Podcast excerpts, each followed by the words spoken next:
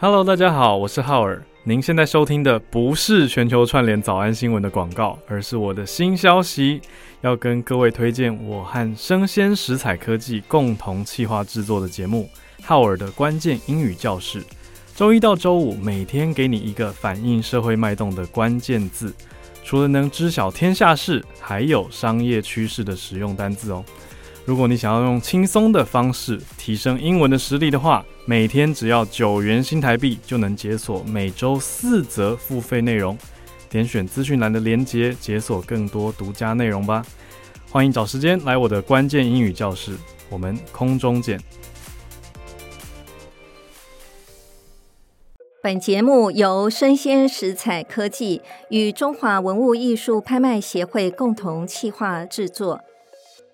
欢迎收听拍卖场的人生故事，我是主持人拍卖官尤文梅。这是全台湾第一个以拍卖官亲身经历的故事来贯穿节目的内容。落锤的那一刻，成交的不仅是拍品，也是他们的人生故事。上一集呢，我们有聊到啊，一场拍卖会啊，需要有哪一些的角色？来一起成就一场拍卖会，那么他们又各自有什么样的任务呢？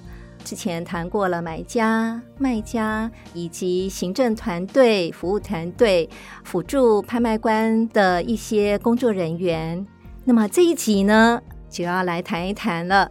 拍卖会的主角就是拍卖官，那么主角要登场喽。那么拍卖官呢，说实在的啊。拍卖官呢，是拍卖产业啊，应该是一个非常专业的人员呐、啊。不仅仅是在我们的产业界啊，有这样子的认定了啊。那事实上呢，在有一些法令上面呢，也是有这样子的认定啊。如果说各位有听我之前的 Podcast 节目啊，其实我也有谈到，譬如像说在法国。那法国呢，你要拍卖的话呢，其实大部分大家都是认拍卖官的，所以拍卖官的职责呢就非常的重要啊。在中国的话呢，就是有一个拍卖法来规定嘛啊，这个拍卖法呢里面特别就有提到了啊，对于拍卖官职业资格的制度呢，他们呢另外有一个规定啊，所以你就知道说哇，对于拍卖官重要性啊。真的是非常非常的重要啊！我常常被问到啊，担任拍卖官啊，到底需要什么样的资格？嗯，呃，我就记得啊，我前一阵子啊，到一个学校去演讲，就呢那一次呢演讲之后呢，因为我后面还有一个行程嘛，所以我就没有办法保留很多的时间，我就。看到那个老师跟学生啊，因为我就要急着要下楼啊，要开车赶快离开。我就看到老师跟学生一直追着我哈，从楼上三楼一直追着我到车边呢。他们就是要问我说：“请问一下，请问一下哦，老师，请问一下这个。”要担任拍卖官，到底要什么样的资格？然后要做什么样的准备呢？哈，我就只有回答他一句话哈，请听我的 Podcast 啊，拍卖场的人生故事啊。所以呢，今天呢，特别就来讲一讲啊，拍卖官呢应该有什么样的准备啊？好，那第一个准备呢，就是要知识结构啊。那第二个呢，专业能力。第三个工作经验，第四个呢职业道德。OK，那么我们一个个来讲好吗？所谓的知识结构呢，需要什么样的知识结构？尤其是作为一个文物艺术品的拍卖官啊，其实很重要的呢，就是文化历史相关的知识，尤其是譬如像说你拍文物好了。那因为文物的艺术类啊，其实拍卖啊，品相真的非常非常的多，而且呢，内容啊，可能也是超乎你想象的丰富。尤其是拍卖会上面会出现的拍品啊，可能在历史上追溯到几千年前。譬如像说呃玉吧，像红山文化的玉，哇，那是几千年前哎。那也有很当代的啊。有当代艺术的啊，还有呢，哎，艺术家哈，或是创作者，哇，那是多到真的你无法想象啊。那怎么样去了解啊？这个几千年的，而且是古今中外都要涉猎啊啊！那真的一个拍卖官真的需要学习非常非常多的专业知识啦啊！我常常就会被问到，他说：“哎，文玫，你比较擅长拍什么样的拍品哦？”那我就会说：“哎，其实呢，拍卖公司老板希望我拍什么呢，我就准备什么啊。所以你你看，从这个回答你就知道啊，对于一个拍卖官来讲啊，挑战真的很大，你知道吗？啊。”那不见得是一定是要你非常熟悉的，但是呢，一旦你接了这个任务之后，你就要尽全力，想尽办法哦，都要去了解你所主持的拍品哈、相关的专业知识。那另外呢，对于拍卖官的另外一个挑战呢，就是呢，尤其是像这种古文物啊的名字，你知道吗？有时候这个名字啊。看起来字啊都是很呃生僻艰涩的字，光看那个字呢还不见得会念正确。所以呢，一般来讲呢，我拿到了拍卖图录之后呢，我都会把每一个要讲到的字都要去查一遍，因为呢，有一些字呢，你可能。不是有边念边，无边念中间那种的，你知道吗？就是往往呢，你要去查，就是那个异体字的字典啊，里面才有这样子的一个字啊，都要去查的很清楚。那也有一些呢，会有所谓的破音字，就是说那个字是多音字，所以呢，你还要把它念正确啊。这个是对于拍卖官一个非常基本的要求。你对于你主持的拍品，你总是名字不能给人家讲错啊，然后呢，品相呢也不能念错。所以呢，这时候你会不会发现我刚刚所说的这个拍卖官对于文化跟历史的素养？就真的非常的重要了哈，所以呢，在知识结构部分呢，第一个就是对于文化、历史、艺术的相关知识啊。那第二个呢，就是有关于法律上面的知识啊。那法律上的知识啊，当然，因为台湾并没有一个法令来特别规范拍卖嘛。可是呢，譬如像其他的国家哦，他们有时候会有一些相关的法令，特别来规范你什么样拍什么样的东西。当然，我们台湾最主要就是会跟拍卖比较有关的，当然就是公司法啦，或者是譬如像动保法啦，哈，就是野生动物保护法啦。或者是文字法等等哈，那你还是要了解哦，就是有一些拍品在什么样的条件下，有没有什么样的法律规范哈？这个部分呢，我想拍卖官呢也要非常的了解啊。还有呢，对于知识结构里面第三点非常重要，就是对于当下市场的知识哈，等于说呢，对于市场行情啊，你要很有把握哈，准确的去把握。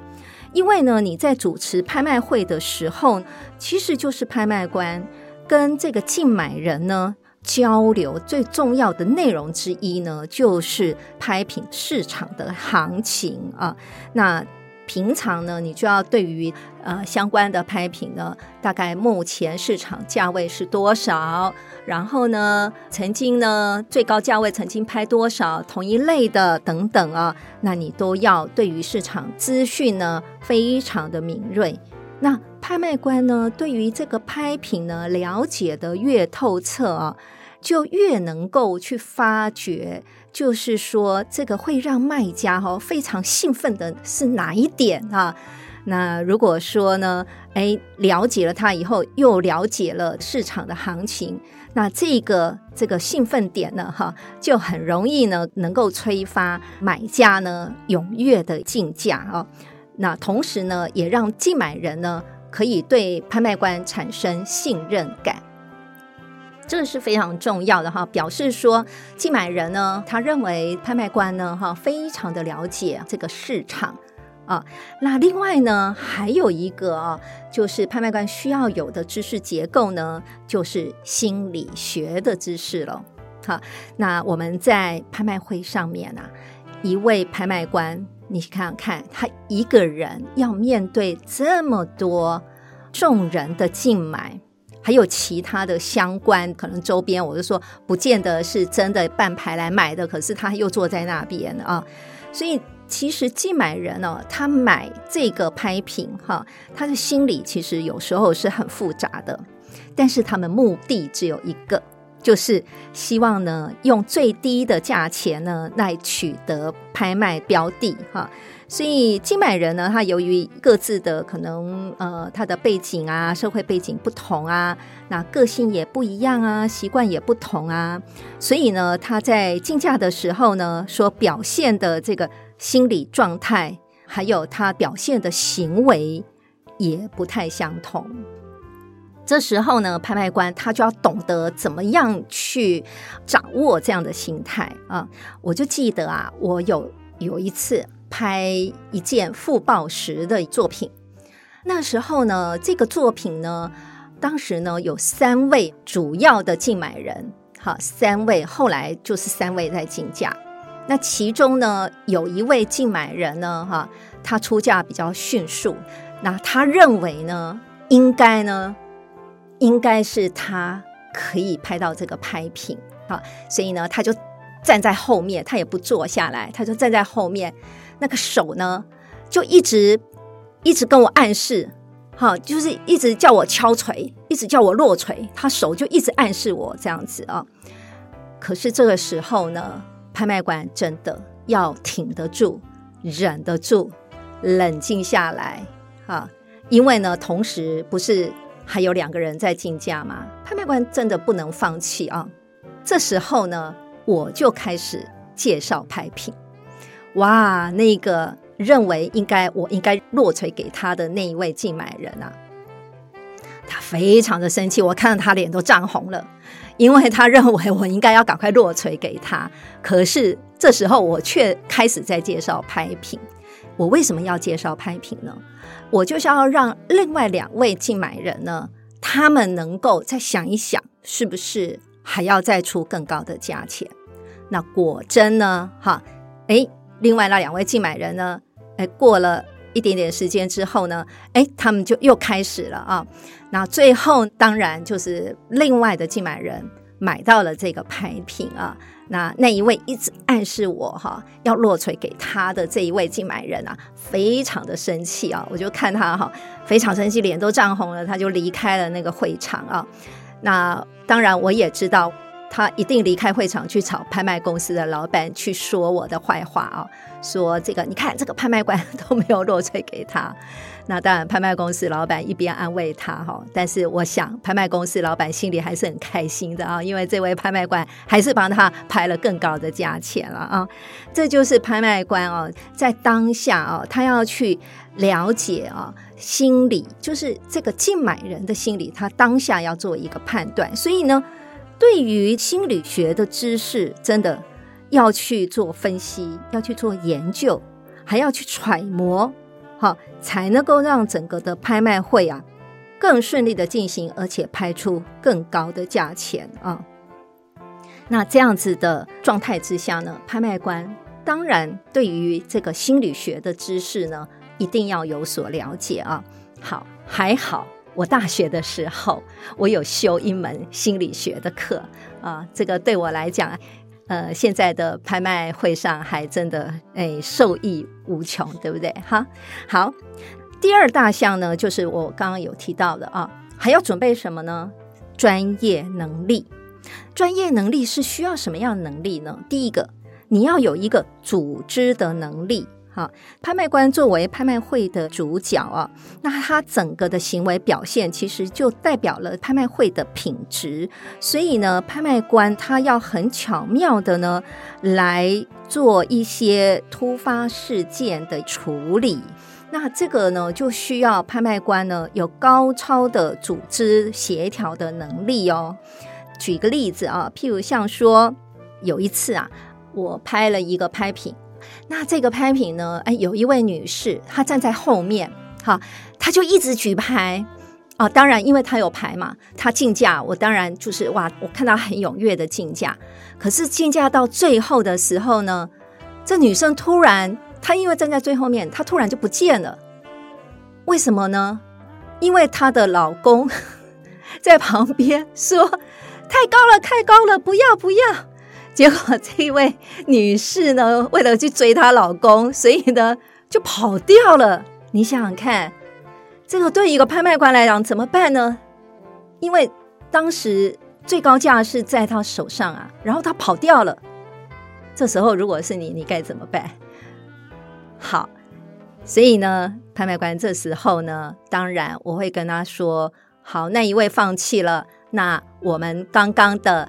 第二高价，我就赶快回到第二高价，我就问他说：“这个价钱还有？”好，我就价钱就回到第二价钱哦，第二高价的价钱。然后我会再问说：“好，那谁还愿意再加一口？”那因为呢，也没有人再加一口了，所以最后我就落锤了给刚刚出第二高价的人啊。这个就是拍卖官要真的遇到任何的突发状况啊，要知道。怎么样去处理这样子突发的状况？所以拍卖官真的要很有高超的协调能力哈。那另外的话呢，还要有什么能力呢？表达能力啊，表达能力呢，就是拍卖官应该要有出色的口才跟口语哈，口齿要清晰，而且呢，他运用的语汇呀，要让大家能够听懂哈。你不要讲一些。就是很高深的哈，然后大家都听不懂你在说什么的。另外的话呢，就是你的声音，呃，基本上呢要够洪亮，而且呢还要学习怎么样从丹田发音。你知道吗？一场拍卖会可能少则三个半小时，曾经最多我也拍过八个小时。如果说你的声音啊没有办法从丹田发声的话，我跟你保证哦，你可能两个小时之后，你绝对就烧瞎了哈。如果你一个拍卖官没有声音，你怎么主持拍卖会呢？哈，所以呢，这个拍卖官的声音真的非常非常的重要。那再来呢，在声音的表达啊，还有呢，就是语言呐，这个要。抑扬顿挫还是要稍微有一些分别哈，因为一场拍卖会，我刚刚讲了，时间这么长，如果说拍卖官的声音就就永远是平平淡淡的，没有抑扬顿挫啊，当竞买人在举牌的时候，拍卖官没有表现出一个兴奋的感觉的话，你想想看。整个拍卖场是会非常沉闷的，呃，而且会让竞买人会有疲倦感，哈。所以拍卖官呢，自己，哈，也要让自己呢，非常的，呃，这个兴奋点，哈，也要很容易的去做一些掌握。那这个呢，就要靠你的语言，哈，来怎么样去展现它的丰富跟生动，哈。而且呢，那个语调跟语速。也要呢做适度的一些搭配，当然你也不能说从头到尾语速都很快，那大家大家也会跟不上。但你也不能太慢，所以你真的要看大家竞价的状况呢，好去调配你的语速啊。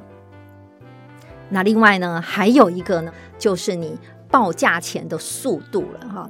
啊我就记得啊，我之前也有在前面的节目有提过嘛。拍卖官那时候我去考试的时候，其中有一项啊，就是要很快的啊报价，要非常的迅速啊。那我那时候其实还不太了解为什么要报那么快呢啊？那事实上，他就是在训练你啊。如果说现场的竞价非常踊跃的话，拍卖官报价的速度是要跟得上的。所以呢，拍卖官有可能一次报价的速度要非常的飞快，这样子啊，那能够跟得上啊，这个大家竞价的速度，而且呢，能够引领这个竞价啊，能够带领大家哈引价啊，那这个呢，对拍卖官来讲啊，这个才是一个称职的拍卖官啊，那。我有一次在开一个国际会议的时候，有一位美国的拍卖官哦，他是美国拍卖官的冠军，你知道吗？哈，他报价速度我都觉得哇，真的是飞快飞快，因为他们真的也是练了非常的久啊，他们的报价的速度啊，呃，我们都叫做唱价，哈、真的是就是飞快啊。那这个真的也是透过了非常艰苦的训练才能够达到的功力了啊。那在表达能力方面呢，还有一个就是你的语言的运用哈。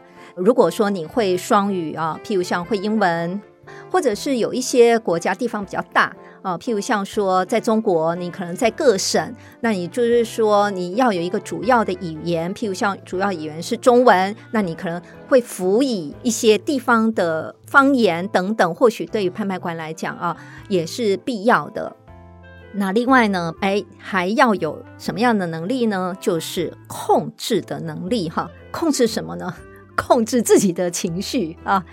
怎么样控制自己的情绪呢？哈，因为呢，不仅仅是要上场前啊，你要去克服有可能会怯场哈，有可能会失误的一些心理的障碍。不要以为说哈，拍卖官一定哈上去就是直接就可以上阵了。真的，拍卖官在主持拍卖会真的是一个非常高压的工作哈，是绝对不能出错的啊。所以你要上台之前呢，你必须让自己呢哈能够告诉自己说，我可以，我做得到，我不会出错，我准备好了。好，你一定要给自己十足的准备跟信心啊。那。唯有拍卖官他主持的情绪很高昂哈，然后呢，他呢准确无误啊，才会让底下的人呢来信服于你。那当然还有一个拍卖官要控制情绪的很重要的点就是，哎，很多人竞价，当然拍卖官会情绪非常好，可是没有人出价的时候，哇，每一个拍品都流拍，这时候拍卖官你的情绪。那就真的要把握好了哦。那你绝对呢不能透出一点哈，因为呢现场冷场，或者是这个现场呢呃没有人竞价，而你表现出非常的沮丧啊，表情啊哈。哦、那这就不行了啊！所以呢，拍卖官呢，你可能在这个时候呢，你反而呢要多说一点话，而且呢要想办法去突破这样子的一个困境啊。这个突破困境呢，最重要的就是你要你要把你自己的情绪控制好，冷静以对啊，然后从中间呢再去找出。解套的方法哈，去突破困境，让竞买人呢重新回到竞价的局面啊，这个就是拍卖官的本事了哈。好，那另外呢，还有一个呢，就是应变能力。那应变能力呢，当然就我刚刚也有提到啊，就是其实在拍卖会上面啊，各式各样的突发状况都有。那你怎么样去在这么短的时间之内，你怎么样去做最好的一个处理呢？那个真的就是拍卖官的应变能力啊！有一些在竞价的当中，哎，可能呢有就是竞买人，他可能是举牌的时候，他也没有很明显的动作或怎么样，那拍卖官不见得有看到他，然后就落锤了。我也遇过这样的状况啊，就是我就落锤了。那这时候呢，可能这一位竞买人呢，他会他就会抗议，他说：“拍卖官。”我有举牌啊，你没看到我，这时候你怎么办呢？其实说实在的，我落锤就是落锤了哈。那我会跟这位竞买人哈来抱怨的竞买人，我会跟他说：“我说下次，请你举牌的时候，请你要高举你的号码牌，然后呢，希望下一次你举牌的时候速度可以稍微快一点，这样子好，因为有一些。”竞买人呢，有时候他动作不是很大，好，就是举牌的动作不是很大，或是他举牌的时候已经超过了我落锤了之后了啊，那所以呢，这个拍卖官呢，有时候呢会不见得可以看得到他，然后这时候必定手可能也恍神了啊，但是呢，拍卖官呢还是可以做他自己意愿上的一个决定，好，那这时候呢，拍卖官呢就。要很妥善的，而且很迅速的来处理这件事情啊！我呢都会怎么做呢？当然，我现在可能这时候并没有落锤给他，可是呢，如果后面的几个拍品他有举牌的话，我眼睛会特别看他，而且会盯着他，哦，他就会觉得我都有重视到他，直到他有买到一件拍品之后，我觉得他满意了。OK，所以呢。之后他就不会有抱怨了。OK，所以这个情绪一定是当下一定要把它处理掉。哈，好，那另外的话还要有什么样的一个能力呢？就是你要有工作经验。哈。有经验的拍卖官啊，应该是拍卖业务的一个行家啦。即便呢，像我们拍卖官啊，有分两种，一种呢就是所谓的独立拍卖官，就像我这样子的，我并不隶属于任何一家拍卖公司，但是呢，因为我有拍卖主持的这样子的一个专业，所以呢，有其他的拍卖公司呢，如果想要办理拍卖会的话呢，基本上他们都会。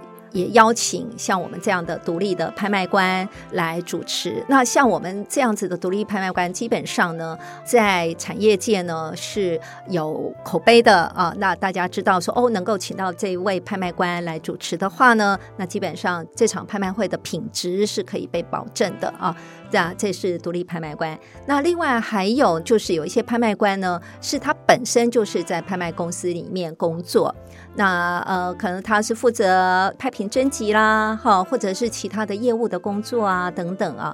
这些同仁呢，哈，就是可能他是拍卖公司的高层，那或者是拍卖公司老板的亲属、家人等等啊。那这些人呢，他们是属于拍卖公司里面的拍卖官。那这就是拍卖官有，主要是有这两种啊。那如果说你是在拍卖公司里面 in house 的拍卖官，尤其对于拍卖的业务啊，你就要非常非常的娴熟了啊。刚刚有提到哈，那有经验的拍卖官呢，应该也对于商场整个的运作的态势你要很了解，因为说实在的，拍卖官他就是非常具有商业谈判能力的一个高手。那谈判呢，就是靠他的整个主持中间的一个过程，事实上就是他跟竞买人之间的一个谈判啊。那如果说你对于商业运作不熟悉的话，其实你是做不好拍卖官的啊。那另外的话，很重要的呢，呃，你要了解商业的运作啊，你也要是一个推销的高手。所谓的推销的高手呢，你就要知道说你的竞买人。是抱持什么样的心态，他来买这个拍品？那每个竞买人可能他的心态都不尽相同啊。那你就就要从你跟他之间的互动呢，你要去找到哪一点对他是可以打动他，可以再出更高的价钱。所以呢，拍卖官呢，有经验的拍卖官应该都是推销的高手。嗯啊，最后呢，再来讲一讲职业道德哦。我觉得这个对于拍卖官来讲，真的非常非常的重要啊。因为呢，前面呢，不管你是有多好的技巧啊，你有多高超的本事啊，如果你的心态不正确，你没有职业道德，我觉得这个在。我们的行业里面呢，真的没有办法啊，长久的立足下去。首先，第一个呢，就是要谈到公正啊。呃，其实拍卖官呢，一边呢掌握的是卖家的利益，那一边呢掌握又是买家的利益。那拍卖官站在这中间，他呢就不能有自己自私的想法啊。拍卖官其实他要想的呢是什么呢？是怎么样帮拍卖公司拍出最高的价钱？OK，所以呢，这个是在公平、公正、公开的一个状况之下，啊，他去掌握他整个的拍卖的一个心态，唯有心态正确，才能够来完全的掌握拍卖会所有的立场的一个公正性啊。好。最后呢，我们来讲一讲哦。刚刚我们把拍卖官该准备什么样的准备工作，我刚刚有说了啊。那拍卖官呢，其实是拍卖会现场的老大，你知道吗？拍卖会现场老大不是拍卖公司老板，因为那时候老板可能他不在台上啊，台上就麦克风在拍卖官手上，所以拍卖官真的。被赋予了很重要的任务，所以我才会说，拍卖官真的秉持公平、公正、公开，兼顾买家、卖家双方的利益。最重要的是帮拍卖公司争取最高的拍卖价钱。好，那这个拍卖官的权利是怎么来的呢？拍卖官呢，其实在拍卖公司的买卖家规则里面就可以看得出来，上面都会写。拍卖官呢，有一些会讲说，拍卖官呢是具有绝对的决定权的哈，他可以拒绝或任何的这个镜头，或者是他可以把拍品的顺序调换。啊，或者是他可以呢，呃，有什么争议的话呢，就由拍卖官说了算，这样子啊。所以呢，拍卖官呢，其实他是被赋予非常重要的在拍卖场上决定的一个权利啊。有这么高的权利啊，大家就想说，那拍卖官呢，你有绝对的权利，你就有绝对的责任哈。所以呢，这个责任呢，应该呢。就是最后我来总结一下了哈，这个责任呢，其实要展现在拍卖官几个的能力上面哈。我觉得就是刚刚我们有提到了哈，第一个呢要有准备知识力，第二个呢抗压性，第三个呢要观察力、协调能力，最后呢就是要坚忍力哈。好。